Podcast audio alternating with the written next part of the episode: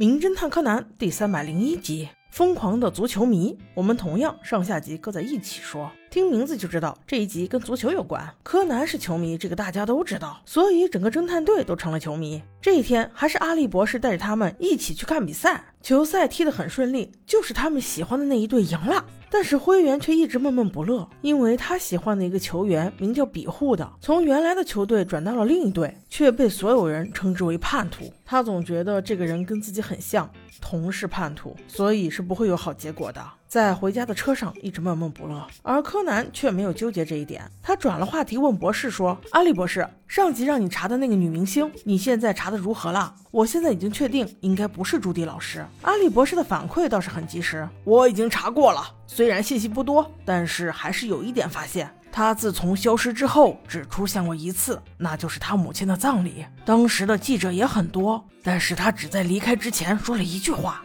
有秘密的女人才是真正的女人。这句话我记得前几集出现过，就是那个贝尔摩德说的呀。而且去参加葬礼的还有一个日本女星，看打扮不就是工藤有希子、新一他妈吗？哦，原来是在这儿等我们呢。不过这一段跟今天的球赛没啥关系。他们上了车之后，我的妈呀！你看被挤的，一个个都快成馅饼了。那可不是，一场比赛结束之后，那坐车的全是球迷，一下子涌出这么多人，当然挤了。小孩子们在里面站着，根本就不用扶，反正也倒不了。元太的脸上都差点被别人挤出一个皮带印子。就在这种环境下，居然都发生了命案。在列车快到终点站时，人一下子少了很多。在空旷的车厢里，突然有一具穿着黄色上衣的尸体就这么倒了下来。柯南上前一看，才发现他是被一把刀捅死的。于是立刻叫站台的服务人员赶快联系司机呀，有人死了，并且要立刻报警。那位老伯一看，这虽然是个小孩，但是说话毋庸置疑，简直就跟真的似的。又斜眼看了一下车厢，果然有具尸体，赶快报警先。在警察到达之前，柯南还吩咐说，一定要截住五点之前买票的球迷，杀人凶手很可能就混在其中。随后，木木警官赶到，经调查发现以下结论：死者被一刀毙命，凶器是一把匕首，就在旁边，上面没有指纹。很显然，凶手是戴着手套作案的。而死者是一个被拉黑名单的球迷，曾经还上过电视，因为太过狂热被球队痛斥，所以这种激进人士很容易招来杀身之祸的。警官正准备找乘务员询问个清楚，没想到乘务员带着三个嫌疑犯就走了过来。说是刚才那个小孩吩咐的，五点之前买票的球迷就这仨。木木警官一看这小孩是柯南，心下觉得稳了。柯南也随便编了个理由，说是都是博士吩咐他做的。留住这三个人原因有三个：第一就是电车上行凶一定是预谋已久，而不是临时起意；第二就是车厢里全是球迷，所以他一定会伪装成球迷；第三就是他必须买跟死者相同时间的车票才可以，否则就无法同一车厢动手了。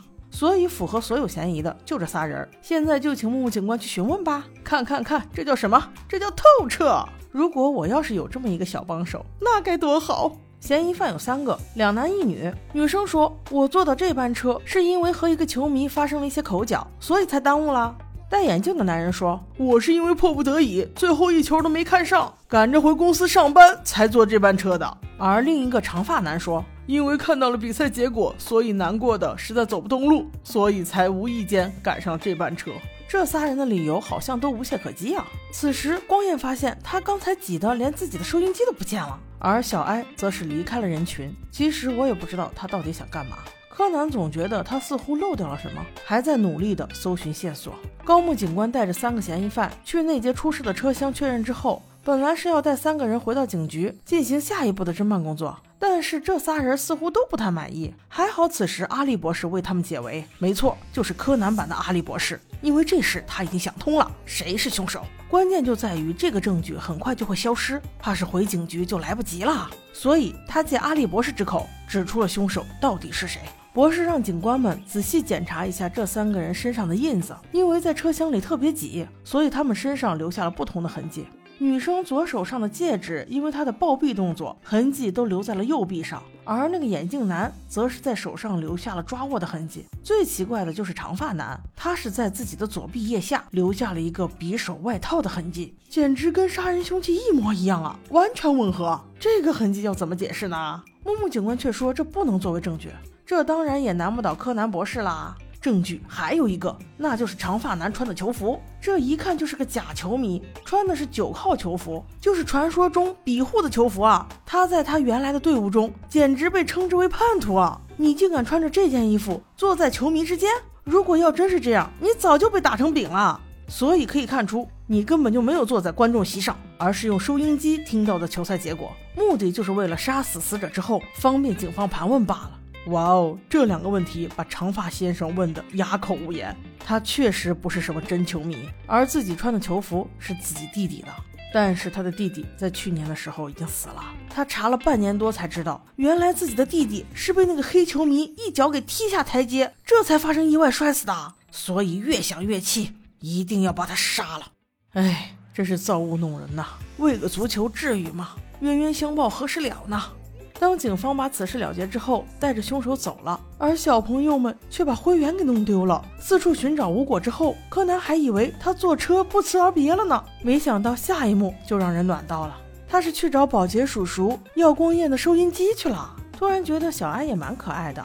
他似乎想通了，对新一说自己不要做那个时时刻刻都想让他保护的柔弱的女生。